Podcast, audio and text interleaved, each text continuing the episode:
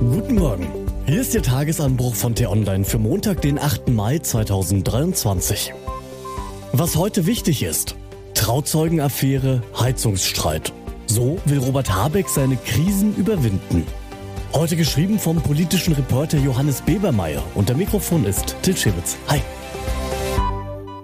Es sind ja oft die beiläufigen Bemerkungen, die am meisten über einen Menschen oder eine Situation verraten.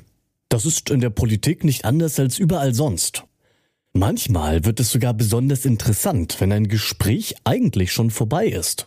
So gehört am Sonntagvormittag im Deutschlandfunk. Dort war der Vizekanzler Robert Habeck zum Interview der Woche zu Gast und als der Moderator nach 25 Minuten das Gespräch beenden wollte, kam es zu folgendem Dialog. Robert Habeck sagte, das ging aber schnell vorbei. Der Moderator, die Zeit ist rum. Und Habeck dann, Ihre, meine nicht. Ein Scherz natürlich. Nur kommen Scherze niemals aus dem Nichts. Sie brauchen einen Bezug zur Wirklichkeit, sonst versteht sie niemand. Bei Habeck besteht diese Wirklichkeit gerade vor allem aus Krisen. Mit seinem Heizungsgesetz hat der einst so beliebte Vizekanzler viele Menschen in Deutschland gegen sich aufgebracht. Und nun frisst die Affäre um einen Spitzenjob für den Trauzeugen von seinem wichtigsten Staatssekretär weiteres Vertrauen. Habeck mag zwar beschädigt sein, aber längst noch nicht am Ende. So will er verstanden werden. Seine Zeit, die soll noch nicht rum sein. Er will noch was erreichen.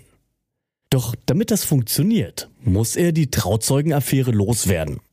Nur ist das leichter gesagt als getan. Denn viele Journalisten recherchieren gerade, ob es weitere Verfehlungen gab. Die Medien kontrollieren die Mächtigen. Das ist unsere wichtigste Aufgabe. Dabei hilft es jedoch, auch die andere Seite zu verstehen.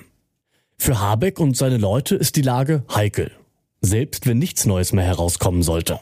Denn ob Politiker zurücktreten müssen, das hängt nicht immer nur von den Fehlern selbst ab. Oft ist der Umgang mit der Krise genauso entscheidend oder sogar noch wichtiger.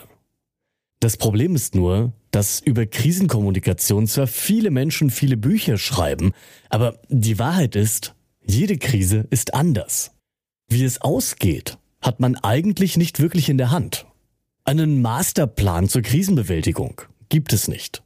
So ist es auch jetzt bei Habeck. Trotzdem können Politiker natürlich etwas tun, um möglichst wenig lidiert aus solchen Krisen herauszukommen. Habeck etwa hat sich früh dafür entschieden, die Sache mit dem Trauzeugen als Fehler zu bezeichnen, den man heilen könne, indem das Auswahlverfahren für den Posten neu aufgesetzt werde. Ein Schuldeingeständnis also, verbunden mit der Perspektive auf Besserung. Damit hat er den Klassiker vermieden, über den Politiker sonst gerne stolpern. Nämlich einen eindeutigen Fehler so lange zu leugnen, bis sie sich ihren Quatsch selbst nicht mehr glauben. Ehrlichkeit reicht aber meist nicht aus. Zumindest nicht, um eine Affäre schnell loszuwerden. Und das muss Habeck, wenn er sein Heizungsgesetz verteidigen will. Politiker sprechen in solchen Situationen gerne davon, dass sie wieder, Zitat, in die Offensive kommen müssen. Was mit anderen Worten bedeutet, abzulenken. Habeck und seine Grünen stellen immer neue Forderungen in der Heizungsdebatte. Mit bis zu 80 Prozent wollen sie klimaneutrale Lösungen künftig gerne fördern. Und das auch noch sozial gestaffelt nach Einkommen. Dazu ein Industriestrompreis. Beides hoch umstrittene Vorstöße. Doch je mehr Streit und je mehr Diskussionen es dazu gibt, desto besser ist es für Habeck. Denn dann zieht die öffentliche Aufmerksamkeit wieder ein Stück weiter. Genauso wie die Grünen das geplant hatten.